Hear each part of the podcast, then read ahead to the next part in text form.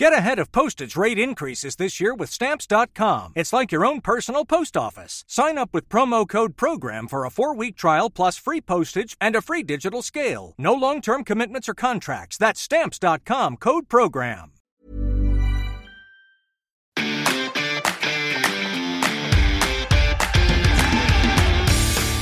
Geispod, der FC-Podcast des Geistblog Köln. Der Geistpod meldet sich zurück mit einer besonderen Folge, denn es ist die 120. Folge und es ist unser dreijähriges Jubiläum, Sonja. Ist das so? Das war mir gar nicht so bewusst, dass wir das schon seit drei Jahren machen. Wir haben am 11. Januar 2021 die allererste Folge aufgezeichnet. Jetzt sind wir in der 120. Folge und es ist der 8. Januar 2024. 40 Folgen pro Jahr. 40 Folgen Wahnsinn. pro Jahr. So lange hört ihr uns schon zu. Ja, oder in der Vergangenheit seht ihr uns zu. Äh, Für diejenigen, äh, die immer Audio hören, für die ist es jetzt ganz normal. Für diejenigen, die früher bei YouTube Video geschaut haben, die müssen sich jetzt darauf einstellen, dass wir nur noch zu hören sind. So sieht's aus. Du hast eben gesagt, irgendwie fühlt es sich komisch an, weil ihr müsst wissen, wir sitzen hier heute trotzdem auf dem braunen Sofa und sogar die Kamera steht vor uns. Sie ist nur nicht an. Ja, die rote Wand ist hinter uns. Es ist alles wie immer, außer dass wir die Scheinwerfer diesmal nicht angemacht haben, weil wir sie ja nicht mehr brauchen. Ja, heute fühlt es sich noch ein bisschen komisch an, aber wir haben das Gefühl, perspektivisch ist es für uns erstmal die richtige Entscheidung, weil das, wie wir es schon angesprochen haben, viele Dinge in Zukunft erleichtern wird, wenn wir auch mal an unterschiedlichen Orten sind und äh, den Podcast aufzeichnen müssen. Aber wir haben natürlich auch wahrgenommen, dass viele die Entscheidung bedauern. Entsprechend werden wir uns gut überlegen, wie wir den Podcast in den nächsten Jahren weiterführen. So bleibt er jetzt aber erstmal ohne Video. Genau, ich finde, ähm, Veränderung ist ja nichts Schlechtes. Ich meine, der Geistpod hat sich ja auch verändert im Laufe der Zeit. Ich weiß noch, wie nervös wir in der allerersten Folge waren, das anzumoderieren. Ich weiß noch, in den ersten Wochen haben wir teilweise, weiß nicht, 15 Anläufe gebraucht, bis wir irgendwann mal die ersten paar Worte sauber über die Lippen bekommen haben. Okay, zugegebenermaßen, heute hat es mich auch ein paar Minuten ge äh, gekostet. Aber ähm, ja, jetzt haben wir mal wieder was verändert. Mal gucken, äh, wie es uns gefällt, wie es euch gefällt. Aber es bleibt ja trotzdem, wir reden über den ersten FC Köln und äh, ich glaube 2024, der erste Podcast, den wir in diesem Jahr aufzeichnen, könnte, glaube ich, äh, spannender kaum sein. Genau, denn der erste FC Köln hat einen neuen Trainer seit der vergangenen Woche und der heißt Timo Schulz. Hast du damit gerechnet, Marc? Nee. Ehrlich gesagt nicht. Also als der Name dann fiel, als klar war, dass es Timo Schulz würde, ähm, wir haben uns natürlich sein Profil angeschaut. Er stand auf, ich sage jetzt mal, unserer Long, Long, Long List, wie auch immer. Ähm, aber er war irgendwie für mich nie ein ernsthafter Kandidat. Hab mir- Komischerweise. Ja, ich habe mir auch mehrfach sein Profil angeschaut bei Transfermarkt und habe gedacht, es könnte ja eigentlich schon einer sein, aber durch diese kurze, sehr unerfolgreiche Zeit in Basel, mag ich mal sagen, wir gehen da gleich noch genauer drauf ein, schied er für mich irgendwie in meinem Kopf aus dem Rennen ein bisschen aus. Aber als es dann geworden ist, habe ich gedacht, hm, ja klar, ist irgendwie total naheliegend. Genauso, weil er irgendwie auch auf St. Pauli im Grunde so ein bisschen wie Baumgart nach einer total erfolgreichen äh, Zeit dann so, ich will nicht sagen abgeschmiert ist, aber dann doch halt wirklich mit Pauli Probleme bekommen hat. Und dann hat erst Fabian Hurzeler übernommen und, und Pauli wieder so erfolgreich gemacht. Die ersten zehn Spiele gewonnen, Hürzeler, nachdem Schulz dann weg war. Und das war Wahnsinn. wirklich absoluter Wahnsinn. Und dann äh, dachte ich, na okay, Timo Schulz, Pauli hinten raus Probleme bekommen, Basel große Probleme, dann wahrscheinlich eher nicht. Bundesliga unerfahren und so weiter und so fort. Ähm, und vielleicht auch, habe ich mich auch ein bisschen von seiner ruhigen Art fehlleiten lassen, weil ich immer die FC-Verantwortlichen so verstanden hatte, dass doch weiterhin ein emotionaler, nicht Vulkan, aber doch zumindest ein emotionaler und extrovertierter Typ an der Seitenlinie stehen sollte. So hatte ich es zumindest auch als Teil der Jobbeschreibung verstanden beim FC. Hm, Das würde ich gar nicht sagen. Ich glaube, das war der Wunsch eines jeden FC-Fans, dass weiterhin, sollte die Ära Baumgart irgendwann zu Ende gehen, wie es jetzt zu Ende gegangen ist, dass weiterhin jemand da steht, der diese Energie von der Seitenlinie auf die Mannschaft übertragen kann und damit auch auf die Ränge. Das hat Baumgart ja so erfolgreich gemacht in Köln. Also, dass er eine Kultfigur ist, das wird jetzt natürlich nach der nicht so ganz erfolgreichen Hinrunde immer so ein bisschen ins Lächerliche gezogen, aber das war er ja nun mal. Also es ist, rennen nicht umsonst alle mit dieser Baumgart-Kappe immer noch am Geisbockheim rum. Also Baumgart stand einfach für etwas und das ist jetzt erstmal weg und die Fußstapfen für Timo Schulz Schulz sind dementsprechend groß. Aber was ähm, das Sportliche angeht, kann es ja nur erfolgreicher werden. Absolut. Aber es ist so genau, glaube ich, auf der einen Seite diese, dieser Fanwunsch gewesen, dass vielleicht wieder so ein, so ein feuriger Mann an der Seitenlinie steht. Und auf der anderen Seite hatte ich aber eben es trotzdem so verstanden nach dem Motto, dass die auf der einen Seite diesen offensiven äh, Jagdfußball in Anführungsstrichen weiterspielen wollen. Ähm, oder in dem Fall jetzt wieder spielen wollen, nachdem es in den letzten Monaten nicht geklappt hat. Aber trotzdem eben das, dass die Verantwortlichen bei Baumgart gesehen haben, was möglich ist mit diesem Club, wenn du eine solche Galionsfigur als Trainer hast, der schon einfach per se mit seiner, mit seiner ganzen Art eine, eine Euphorie auslösen kann. Und ähm, Timo Schulz, wir werden gleich ein bisschen über ihn sprechen, ähm, ist ein, auf den ersten Blick ein total sympathischer Typ. Ja. Ähm, aber es ist mit Sicherheit jetzt nicht derjenige, der hier hinkommt und wie Steffen Baumgart nach dem ersten Testspiel schon äh, Standing Ovations und, und Sprechchöre bekommt. Und ich glaube, das ist einfach ein Unterschied. Ja, wenn du dich an eine ähm, Kabinenansprache erinnerst von Baumgart, die man durch 24-7 sehen konnte. Ich glaube, das war im Derby gegen Gladbach. Wir sind der erste FC Köln, das ist unser Stadion. Das sehe ich jetzt bei Timo Schulz nicht, so eine Ansprache. Und mit so einer ähm, emotionalen Art hat sich Baumgart ja sehr, sehr schnell in die Herzen der Fans ähm, manövriert. Ja, und mal gucken, wie Timo Schulz da jetzt reinwachsen kann. Und in die Herzen der Spieler. Ja, also, das vor allem. Das war ja, man hatte ja das Gefühl, die, die Spieler haben ihm äh, ganz, ganz lange Zeit wirklich aus der Hand gefressen. Die haben dem geliebt und sind dem wirklich in dem Fall alleine schon, weil sie ihm so gefolgt sind, sind die schon äh, drei Meter mehr gelaufen. Also das war, das war einfach eine Symbiose für eine lange Zeit und jetzt sind wir einfach mal gespannt, wie es weitergeht. Was man aber so hört, ist, dass das bei Timo Schulz und seinen Spielern dann auch ähnlich sein kann. Ich erinnere mich daran, dass Lead Paccarada ja unter Timo Schulz schon bei St. Pauli gespielt hat und auch sehr erfolgreich gespielt hat und nach dessen Ausscheiden äh, auf St. Pauli bei Instagram oder so geschrieben hat, Trainer, an dir lag's nicht. Also, dass die Spieler trotz des sportlichen Misserfolgs bis zuletzt hinter Schulz gestanden haben, so wie es hier ja eigentlich auch beim FC war mit Baumgart. Man hat ja auch bei, bei, bei Peter Stöger gemerkt, mhm. dass es äh, nicht nötig ist, dass jemand, ähm, ich sag jetzt mal, derart emotional in der Seitenlinie oder in der Kabine agieren muss. Peter Stöger war auch der eher ruhigere, introvertiertere Typ und trotzdem aber ähm, einfach im persönlichen Gespräch so herzlich, so vereinnahmend, dass er es halt auf eine ganz andere Art und Weise geschafft hat, diese Mannschaft zusammenzuschweißen. Und vielleicht ist das auch die Qualität von Timo Schulz. Ja, Blicken wir auf die anderen Trainerkandidaten, die es so gegeben haben soll. Viel wissen wir tatsächlich nicht. Also da muss man sagen, Hut ab, 1. FC Köln. Da ist äh, nicht viel nach außen gedrungen, beziehungsweise gar nichts, was man weiß. Matthias Kohler war noch in der engeren Verlosung, 32 Jahre alter Trainer, der auch noch sehr, sehr unerfahren ist. Und ähm, ich kenne Matthias Kohler nicht, aber mit dem Gedanken konnte ich mich irgendwie so gar nicht anfreunden, weshalb ich dann, als die Nachricht kam, dass Timo Schulz neuer Trainer war, doch positiv gestimmt war und positiv überrascht war. Ich glaube, Cola wäre tatsächlich ein komplett unbeschriebenes Blatt gewesen, was seinen Reiz haben kann. Ähm, aber also da hätte man wirklich dann auch sagen müssen, okay, ähm, das ist entweder ein Zeichen, dass der FC gar keinen gefunden hat, der bereit gewesen wäre, den FC zu übernehmen, ähm, oder ähm, es wäre wirklich ein absolut Oberrisiko gewesen von Christian Keller nach dem Motto, wir zeigen es jetzt allen da draußen, wir finden den neuen Nagelsmann mhm. und stellen hier jemanden vor, den niemand auf, die Rechn auf der Rechnung hatte, der sich auch noch nie irgendwo in, auf wirklich Erstliganiveau auch langfristig bewiesen hat. Das wäre schon ein krasser Move gewesen vom FC, muss man ja. sagen. Glaubst du, der FC hat sich viele Absagen eingehandelt? Ich weiß nicht, bis wohin sie zählen können, aber mich würde es wundern, wenn es nicht einige gewesen wären. Absolut. Allein von der zeitlichen Abfolge. Also Christian Keller hat ja zugegeben, was heißt zugegeben, aber durchblicken lassen. Am 27. Dezember hat er zum ersten Mal Timo Schulz kontaktiert. Steffen Baumgart ähm, ist nicht mehr Trainer seit dem 21. Dezember. Ich glaube jetzt nicht, dass Christian Keller sechs Tage lang sich aufs Ohr gelegt hat.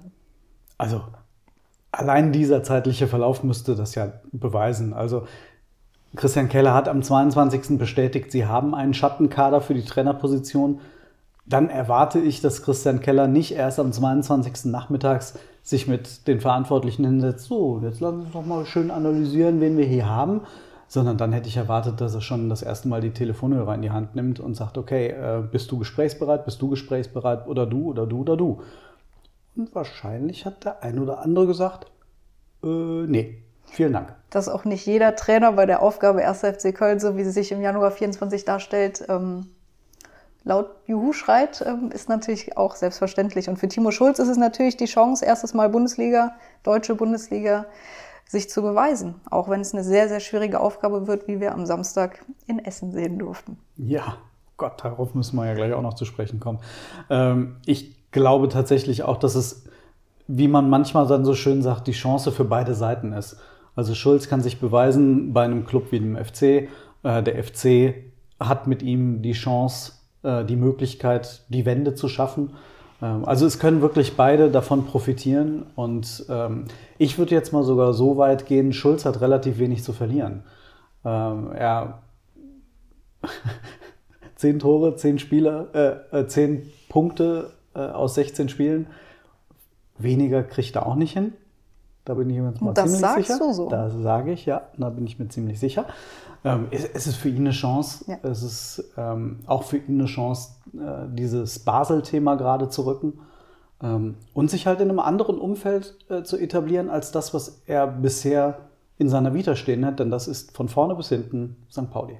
Genau, ein St. Pauli-Urgestein, eine St. Pauli-Legende, auch wenn er selbst eigentlich nicht so genannt werden möchte.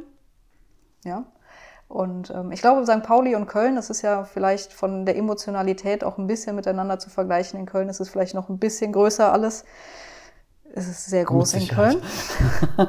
ja, aber es wird eine spannende Aufgabe für ihn und ich für meinen Teil bin jetzt gar nicht so negativ eingestellt. Also für mich war Ende Dezember alles schlimm.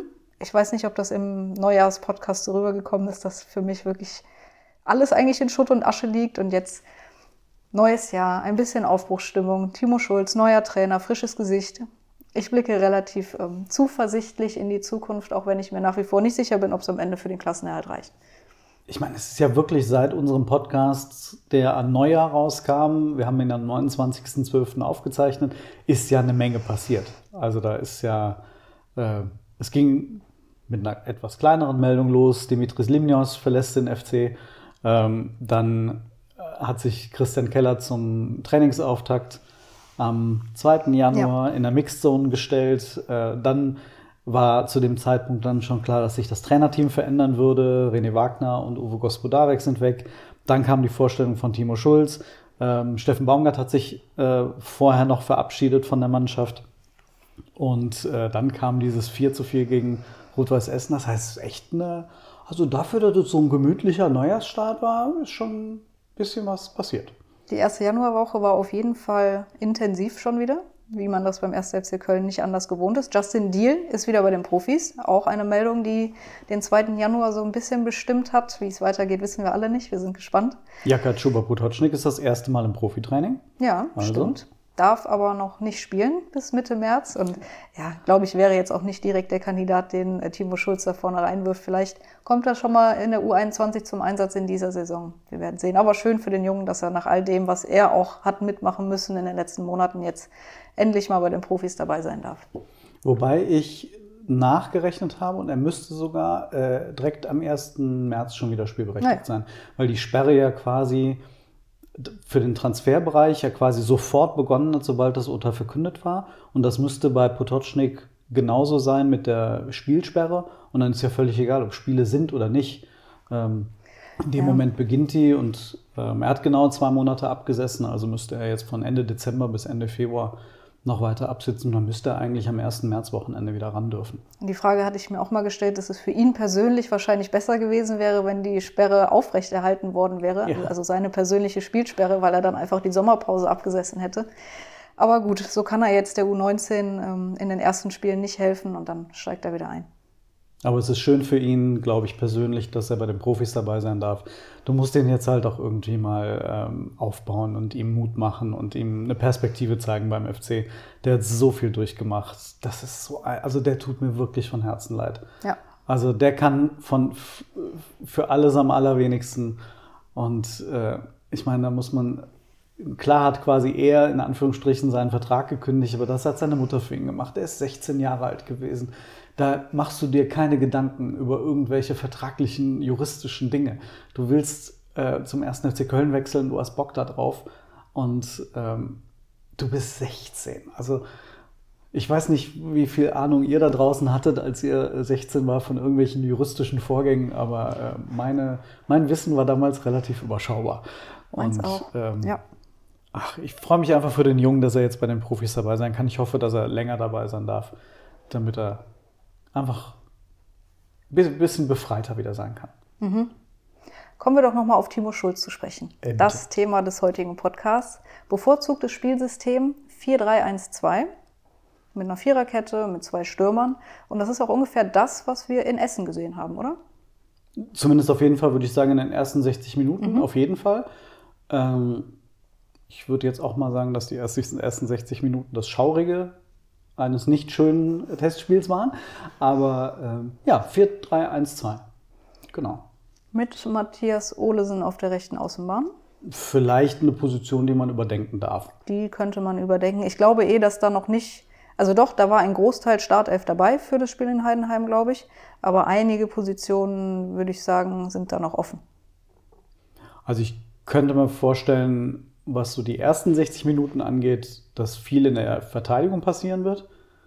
Also Chabot wird Schmitz, spielen. Heinz, Katterbach äh, werden wahrscheinlich nicht dabei sein. Dafür aber, wenn sich jetzt Uth nicht verletzt hätte, könnte ich mir vorstellen, dass äh, er in der Offensive gegebenenfalls vielleicht noch Thielmann dazugeholt hätte. Aber ähm, ansonsten Selke, Keins, äh, Waldschmidt ähm, auf jeden Fall. Ja, Und Martel auf der 6. auf jeden Fall, ja. In der Viererkette bei Katterbach bin ich mir gar nicht so sicher. Also ich muss sagen, Katterbach hat kein gutes Spiel gemacht, was mich persönlich ein bisschen enttäuscht hat, weil ich dachte, jetzt kann er sich nochmal zeigen. Aber Lead Paccarada ist noch verletzt. Dann müsste er, ähnlich wie Baumgart zuletzt, den Mut haben, Max Finkgräfe einzuwerfen. Oder Dominik Heinz wieder spielen lassen. Also die Position ist für mich trotz dieses nicht ganz so guten Auftritts tatsächlich offen. Ja, also stimmt, vielleicht hast du sogar recht, weil Paccarada ausfällt. Ähm, ich fand Finkgräfer auch nicht gut in Essen. Also defensiv hat er sich immer wieder überlaufen lassen durch ganz einfache ähm, Tricks des Gegners. Also mh, das war auch nicht das, das Gelbe vom Ei. Insofern ähm, bin ich mal gespannt. Ähm, ich glaube, wir haben beide auf der Fahrt nach Essen gesagt, es wäre mal schön, ihn mal zu sehen und einfach mal zu gucken, was er daraus macht. Und ähm, wir rätseln ja darüber, wer könnte einer der Spieler sein, die unter Schulz wirklich einen Neustart hinlegen. Und vielleicht überrascht uns Schulz ja auch, indem er sagt, ähm, ich bringe den einfach mal, weil Dominik Heinz, muss man ja auch sagen, ähm, Heinzi ist ein guter Junge, aber das war schaurig gegen Essen. Genauso wie Timo Hübers übrigens. Ja, beide. Und ich weiß jetzt nicht, ähm, in einer Rolle, wie man das bei, bei Schulz, bei St. Pauli zumindest hörte, dass die Außenverteidiger eine ganz wichtige Rolle spielen. Ähm, ob da jetzt Dominik Heinz gerade im Spiel nach vorne irgendwie eine Option sein sollte, ich finde, ähm, da kann Schulz dann zeigen, dass er mit Finkgräfe oder Katterbach äh, ein bisschen Mut beweist. Gut, die Außenverteidiger haben früher mal unter Baumgart auch eine große Rolle gespielt. Ist ein bisschen weniger geworden in der Hinrunde, aber was ist schon mehr geworden in der Hinrunde? Also Nix. nichts. Gut, also in den sozialen Medien ist Timo Schulz, glaube ich, bei vielen, vielen FC-Fans nicht ganz so gut angekommen. Was nachvollziehbar ist, finde ich, wenn man auf die nackten Zahlen guckt. Wenn man guckt, Pauli 92 Spiele, Punkteschnitt von 1,45, Basel 11 Spiele, 1,27. Das ist jetzt nicht super toll. Ich würde aber mit beiden Punkteschnitten für den restlichen Verlauf der Saison äh, einverstanden sein. Ja, bei Basel war es halt in der Liga ähm, nur ein Sieg, zwei Remis in sieben Spielen. Die, der Punkteschnitt hat sich dann noch Das mit reicht dann ähm, natürlich nicht. Punktspiel, äh, Pokalspielen zusammengesetzt. Aber man muss das ja ein bisschen in Relation bringen. Also Timo Schulz hat bei St. Pauli einen sehr schweren Start gehabt, hat nur einen Sieg aus 15 Spielen äh, geholt, aus seinen ersten 15 Spielen, ist dann aber noch Zehnter geworden in der Saison 2020-21. Also mit ein bisschen Anlaufzeit hat es dann geklappt. Problem, die hat er hier nicht. Nee. Hier gibt's keine Anlaufzeit. 21, 22 war dann eine sehr gute Saison. Da haben sie unter anderem äh, Borussia Dortmund im Achtelfinale des DFB-Pokals ausgeschaltet. haben dann aber den Aufstieg leider hinten raus noch verspielt. Also da haben sie wirklich richtig, richtig gut die Saison absolviert und jeder hat eigentlich gedacht, ja, die steigen auf. Hm. War der 33. Spieltag gegen Schalke. An das Spiel erinnere ich mich noch. Da ist dann Schalke, Schalke aufgestiegen. aufgestiegen. Ja. Naja, und dann muss man dazu sagen, dass sie sehr, sehr viele Spieler, die von nicht ganz so geringer Bedeutung waren, in dem Sommer verloren hatten mit Guido Burgstaller, der 18 Tore gemacht hatte, Finn Ole Becker ist nach Hoffenheim gegangen und Daniel Kofi Curé, der vermutlich anders ausgesprochen wird, aber so ist es einfacher für mich. Der hatte zwölf Tore und zehn Vorlagen. Also die haben sie alle verloren und nicht wirklich was nachgekauft. So ein bisschen wie der FC im vergangenen Sommer. Oder in dem Sommer davor. Mhm. Ja. ja, und dann äh, hatten sie 17 Punkte nach der Hinrunde und dann musste Timo Schulz gehen. Hürzeler hat übernommen, ist dann mit Pauli noch Fünfter geworden. Also da war es dann auch dieser neue Impuls, der nochmal was freigesetzt hat. Also Im Winter hatten sie auch nicht wirklich nachgelegt, dass man das Hürzeler jetzt zugute halten könnte. Ja, aber das war so die Zeit von Schulz auf St. Pauli, die eingeordnet, finde ich jetzt eigentlich in Ordnung ist. Also ich glaube, die Fans waren alle auch extrem traurig, als Timo Schulz auf St. Pauli entlassen wurde, was auch dazu geführt haben könnte, dass sich Sportchef Andreas Bornemann geäußert hat, wie er sich geäußert hat.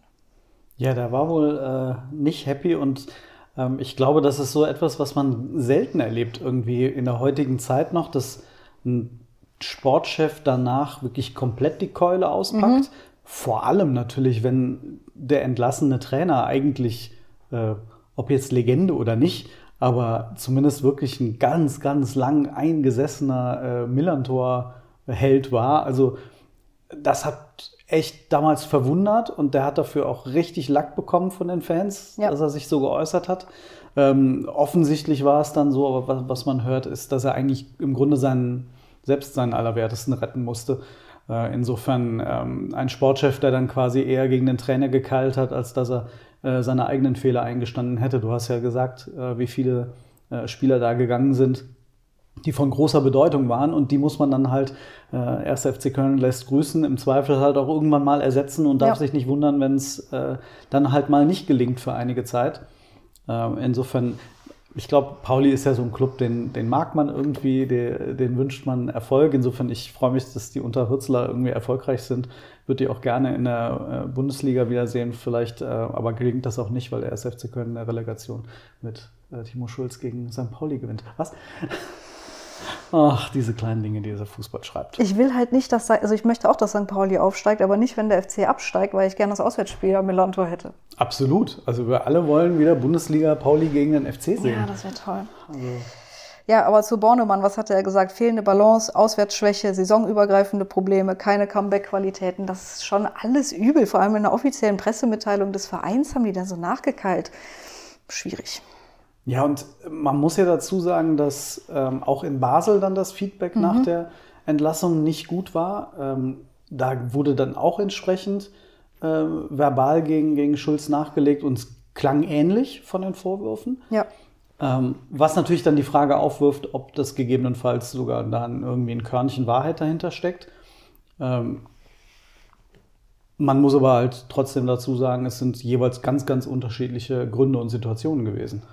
Ja, also natürlich stellt sich die Frage, wenn bei zwei Vereinen das passiert, das ist schon ein bisschen komisch, aber auch da, wie du sagst, muss man das ein bisschen einordnen, weil Basel hatte 22 Abgänge im Sommer. So man sagen, sechs davon, die waren nur geliehen, die sind zu ihren Vereinen zurückgekehrt, also 16 Spieler, die sie aktiv aus ihrem eigenen Kader abgegeben haben und das nachdem Timo Schulz unterschrieben hatte als Trainer bei Basel. Das heißt, er ist mit komplett anderen Voraussetzungen dort Trainer geworden. Ja, und dann die Bilanz habe ich eben genannt. Ein Sieg, zwei Remis in sieben Ligaspielen. Ist in der Conference League Quali gegen Tobol Kostani. Vielleicht spreche ich auch das falsch aus. Aus Kasachstan ausgeschieden. Auch nicht ganz so gut. Ja, und was ist jetzt passiert? Neuer Trainer ist da. Die, der hat einen Punkt äh, geholt aus den ersten fünf Spielen, ist dann danach aber ein bisschen in die Spur gekommen und ähm, hat jetzt 18 Punkte mit Basel, sind aber immer noch Vorletzter. Also man muss ja, glaube ich, eben dazu sagen, der FC Basel ist nicht mehr der FC Basel, ja. der noch vor einigen Jahren war oder über viele, viele Jahre in der Schweiz eines der dominanten Teams, das ja auch internationale Erfolge hatte. Ähm, also der FC Basel heute oder den, den der, FC, der, der, Timo Schulz übernommen hat, hatte nichts mehr mit dem zu tun, mhm. was äh, früher mal der große FCB in der Schweiz war. Und äh, insofern ähm, da auch mal einordnend, er ist nicht mit einem Spitzenteam äh, gescheitert, Ja. äh, sondern er ist mit einer Mannschaft gescheitert, die offensichtlich auch nicht besser ist, denn der neue Trainer kriegt sie offensichtlich auch nicht wahnsinnig viel besser auf die Reihe. Ja. Von Jetzt ist er beim FC. Jetzt ist er beim FC. Jetzt geht es am Samstag direkt los gegen Heidenheim. Das ähm, ist, glaube ich, für ihn wie für den FC das absolut richtungsweisende Spiel. Weil wenn du das verlierst, dann vom viel zitierten Trainereffekt wird dann gar nichts mehr da sein. Andererseits, wenn du es gewinnst, kannst du noch mal ein bisschen Euphorie irgendwie in die Sache bringen und vielleicht mit etwas Rückenwind in die Rückrunde gehen. Man muss ganz klar sagen, wenn der SFC Köln dieses Spiel gewinnt gegen Heidenheim, sind das natürlich immer noch nur 13 Punkte. Aber aufgrund der Konstellation der, äh, an diesem Spieltag wärst du wahrscheinlich ziemlich sicher 16. mit etwas Glück sogar 15. Und dann muss man mal einmal sagen, okay, dann machst du unter die Hinrunde einen Strich, aber du bist 15. Mit welcher Konstellation auch immer. Aber dann beginnt erst nochmal wieder die, die Rückrunde. Und dann müssen alle Mannschaften ähm, wieder punkten oder auch mehr punkten. Und dann kann der FC sagen, wir müssen nicht aufholen. Wir sind zumindest halbwegs entweder vor den äh, Konkurrenten oder in Schlagdistanz. Bremen und, und Bochum spielen gegeneinander. Wenn der FC gewinnt, ist er an einer der beiden Mannschaften zumindest zwei oder drei Punkte dran. Also ich finde, das sollte der FC gegen Heidenheim gewinnen, eine total okaye Ausgangsposition für diese verheerende Vorrunde, die hinter dem FC liegt. Auf jeden Fall. Also ab der ersten Minute muss dieses Stadion brennen und nicht ausgehend von den Rängen auf dem Platz, sondern der Platz muss dafür sorgen, dass das Stadion brennt, auf jeden Fall. Und äh, die Süddeutsche hat mal geschrieben, dass Timo Schulz Schnellzug Fußball spielen lassen will. Und genau das muss am Samstag zu sehen sein. Absolut. Also, und jetzt kommen wir vielleicht kurz zu Essen. Ähm, es muss halt genau andersrum laufen, äh, wie es jetzt bei Rot-Weiß Essen gelaufen ist. Und da muss man an der Stelle dann aber auch tatsächlich äh, den Spielern ins Gewissen reden und sagen, äh, liebe Leute, äh, das, was ihr in Essen gezeigt habt, gerade in der ersten halben Stunde, muss vermuten lassen, dass es da einige Leute gibt, die nicht kapieren, worum es geht. Und denen muss Timo Schulz in den Allerwertesten treten. Das war eine Frechheit, mit Verlaub. Da tat mir Schulz tatsächlich auch so ein bisschen leid. Da habe ich mich gefragt, hat der arme Mann ein Rücktrittsrecht irgendwie 14 Tage? Das war bodenlos. Das ist unfassbar, wie dieser Auftritt war in Essen gegen den Drittligisten. in der Situation, in der du in einem einzigen Testspiel erstens deinem neuen Trainer zeigen willst, was du kannst, zweitens als Mannschaft eine Verantwortung hast, nach einem Trainerwechsel eine Reaktion zu zeigen und sei es, dass es drei Grad war und der Boden eine Katastrophe und der Gegner nur Rot-Weiß Essen. Völlig egal. Ja. Also dann erwarte ich von jedem Profi auf diesem Platz, dass der äh, ein seriöses Fußballspiel abliefert. Und das, was da gerade in der ersten halben Stunde passiert ist, muss man ehrlich sagen, ähm, da hoffe ich, dass Schulz daraus Konsequenzen zieht, denn ein, der ein oder andere hat es damit auch einfach nicht verdient, ähm, jetzt gegen Heidenheim äh, teilweise sogar einfach nur im Kader zu stehen. Bin auf jeden Fall spannend, wie der erste Kader und dann auch die erste Aufstellung aussehen wird. Die Frage, Dejo Jubicic ist jetzt eine komplette Woche krank gewesen. Ähm, Das erste Training ist erst am Dienstag. Wir zeichnen heute am Montag auf. Das heißt, wir wissen nicht, ob er beim ersten Training in die Woche dabei ist, Stand heute. Wird dann, denke ich, aber wenn du so lange flach gelegen hast, wie man hört, hat es ihn halt einmal richtig zerlegt. Ich glaube, jeder von uns hat das in diesem Winter vielleicht schon mal miterlebt. Der, der, die Wahrscheinlichkeit, dass er dann am Samstag in der Startelf steht, ist wahrscheinlich gering. Lead Paccarada ist noch verletzt. Sagis Adamian ist noch verletzt, meines Wissens nach. Du warst am Sonntag beim Training. Genau, der hat abseits ein bisschen ähm, individuelle Ballübungen gemacht, aber äh, scheint noch äh, ein gutes Stück davon entfernt zu sein. Der wirkte auch noch nicht so, dass er wirklich komplett schon in die Sprints geben kann. Also das ist Stück für Stück, der wird Ende Januar vielleicht. Okay. Auch für ihn natürlich nochmal eine Chance unter dem neuen Trainer. Ich glaube, die Hoffnung hat kaum noch jemand, dass Adamian beim FC noch zündet, aber vielleicht nutzt er die Chance, die er jetzt nochmal kriegt. Ich glaube nicht, dass er abgegeben wird, weil Transfersperre. Mhm. Deswegen mal schauen. Und wer fällt noch aus? Sonst? Mal gut, ja. Na gut, genau. Mal das wieder. ist natürlich die bittere Nachricht aus dem Spiel gegen Essen. Ja, mehrere Wochen auf jeden Fall, oder? Also ähm, der SFC Köln hat zunächst einmal eine Knieverletzung bestätigt. Ähm, es muss nicht operiert werden, was das Gute ist. Ähm, und es soll zumindest keine, ich sage jetzt mal, schwerwiegende strukturelle Verletzung sein. Einige Wochen werden es sein. Dann ist die Frage, wie Heilfleisch und äh, wie die Fitness aussieht. Bei Marc Uth ist das super. Okay. Gut, dann hoffen wir das Beste. Ich würde jetzt mal sagen, dass er ähm, in jedem Fall die ersten beiden Spiele verpassen wird gegen Heinheim und Dortmund. Ob er dann schon gegen Wolfsburg wieder fit sein hm. wird. So schnell, glaubst du? Also beim FC klang es am Sonntag, kommst du, kommst du. Mal gucken. Mhm. Also im, im allerbesten Fall kann er vielleicht sogar gegen Wolfsburg schon wieder dabei sein. Okay. Ähm, aber äh, vielleicht ist es auch Mitte Februar. Also wie du sagtest, bei Marc weiß man auch nicht und besser eine Woche länger warten ähm, und ihn dann auch wirklich fit dabei haben. Ich hatte nur den Tweet von unserem Kollegen Marlon Irlbacher von Sky gelesen, dass er eine Schiene tragen müsse. Und Dejo Jubicic hatte auch mal eine Schiene nach einer Knieverletzung ohne OP. Das ist recht lange ausgefallen. Es hieß am Sonntag aus dem FC wenige Wochen. Okay. Ähm, aber ja, das haben wir auch schon bei anderen gehört und ähm, dann waren die auch schon, dann ging es in die Monate. Also hoffen wir mal, dass er bald dabei ist, aber wir müssen ihn auf jeden Fall jetzt erstmal nicht mit einkalkulieren. Nee.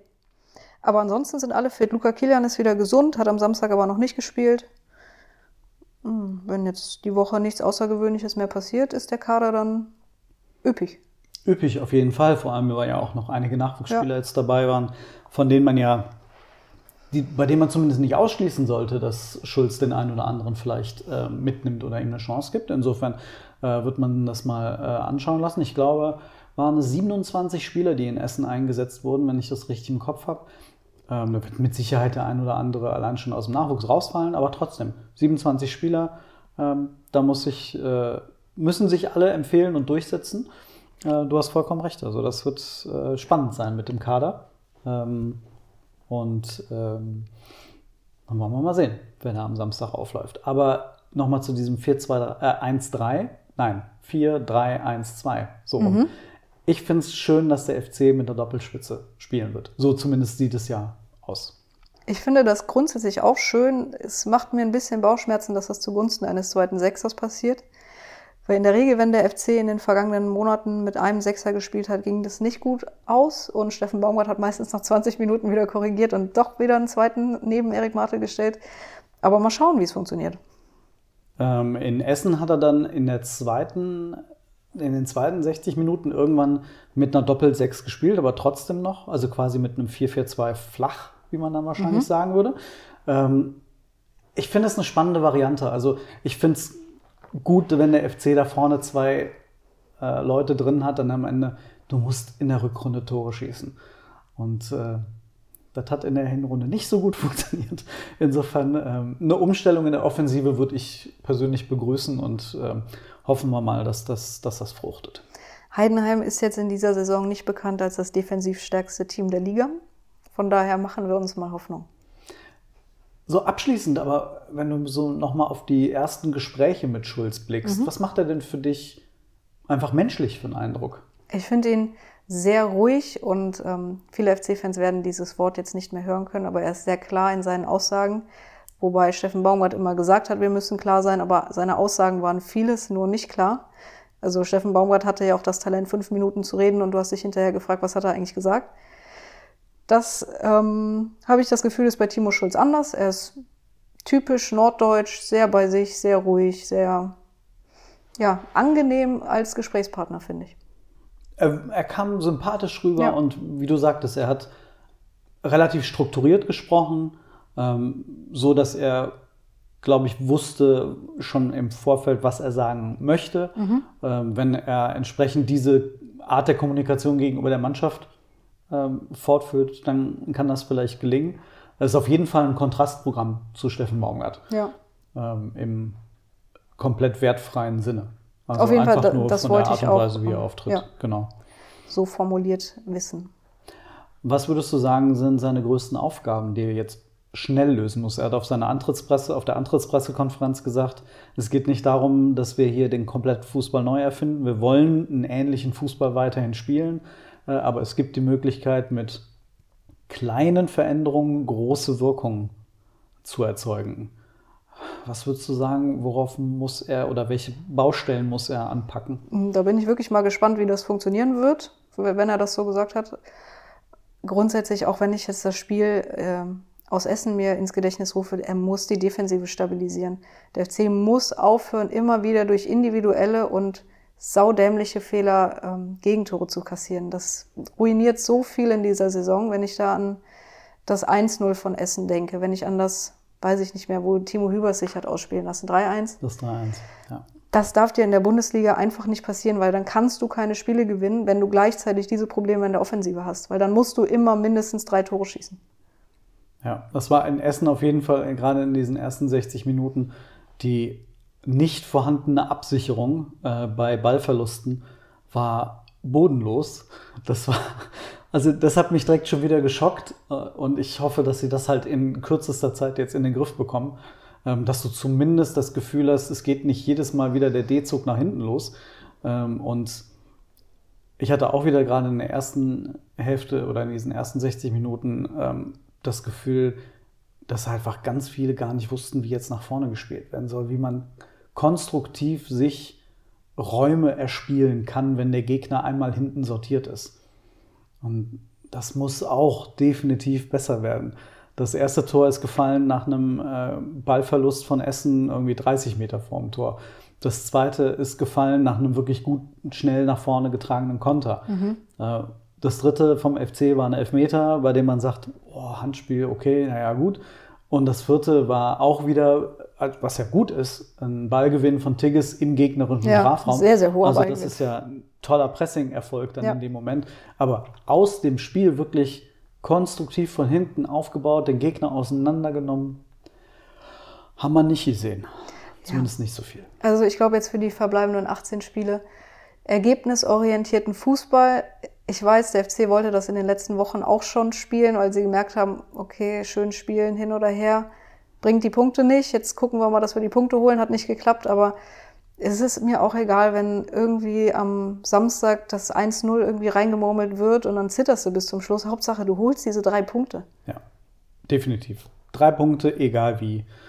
Und dann vielleicht mit einem etwas besseren Gefühl in dieses Dortmund-Spiel und bei dem BVB weißt du ja auch nicht, was du bekommst. Insofern. Und genau das ist das Schlimme, Marc. Da kommt wieder dieser Kölner Größenwahnsinn in mir durch, dass ich denke, okay, Heidenheim musst du jetzt irgendwie schlagen, dann hast du Rückenwind. Und Dortmund zu Hause kann im Moment jede Mannschaft schlagen. Dortmund hat so eine krasse Auswärtsschwäche in dieser Saison, dass ich denke, okay, da holen wir dann auch die drei Punkte. Und dann ähm, geht's nach Wolfsburg. Mhm die jetzt auch nicht die Sterne vom Himmel spielen. Also wenn Kovac dann noch Trainer ist, finde ich, kannst du auch in Wolfsburg mal die drei Punkte mit. Und dann haben wir schon neun Punkte geholt, 19 Punkte, super. Genau, eben. Ist doch gar kein Problem. Heimspiel gegen Frankfurt. Fra äh, Skiri ist dann noch beim Afrika Cup. Ja, und die ganzen neun, die Frankfurt jetzt holt, die sind bis dahin noch nicht eingespielt. Richtig. Und dann sind es die zwölf Punkte. Und dann steht der FC nach 20 Spieltagen mit 22 Punkten da und wir sitzen hier und fragen, was ist überhaupt passiert. Wo ist das Problem? Genau. Timo Schild, Superstar. Wo das Problem ist, sehen wir vielleicht am Mittwoch beim Mitgliederstammtisch. Oh. Darüber können wir jetzt heute natürlich noch nicht sprechen, weil heute Montag ist, aber Nein. bestimmt in der nächsten Woche. Das werden wir auf jeden Fall tun. Das müssen wir. Äh, wir werden da sein äh, und an, uns anhören, was die FC-Bosse uns zu erzählen haben. Äh, denn ein bisschen muss ja hinterm Sportlichen auch noch aufgeräumt und aufgeklärt werden. Du bist ja Mitglied, du kannst ja auch viele Fragen stellen. Sehr gerne. Aber es sind ja auch noch 1199 andere da. Ähm, insofern, es wird ja wirklich eine Mitgliederversammlung. Das ist ja sensationell. Also 1200 Leute kommen zu einem Mitgliederstammtisch. Und im September 23 kamen 1000 Leute zur Mitgliederversammlung. Mhm. Da siehst du mal, wie der Club brennt. Ja, ich glaube, die Verantwortlichen ähm, freuen sich auch nicht so sehr auf den Termin. Ich bin echt gespannt, vor allem, ob äh, Werner Wolf und äh, Konsorten wieder von ihren Kärtchen ablesen äh, und irgendwelche Antworten ähm, vorformuliert haben, anstatt sich den Fragen direkt zu stellen. Ich bin sehr gespannt, wie sich alle Verantwortlichen da präsentieren werden. Mehr dazu und zum Spiel gegen Heidenheim dann am nächsten Montag. Am nächsten Montag. Wir wünschen euch eine schöne Woche und sind wirklich, glaube ich, alle sehr gespannt, was in den nächsten oh, Tagen ja. passieren wird. Also dann, schöne Woche euch. Tschüss.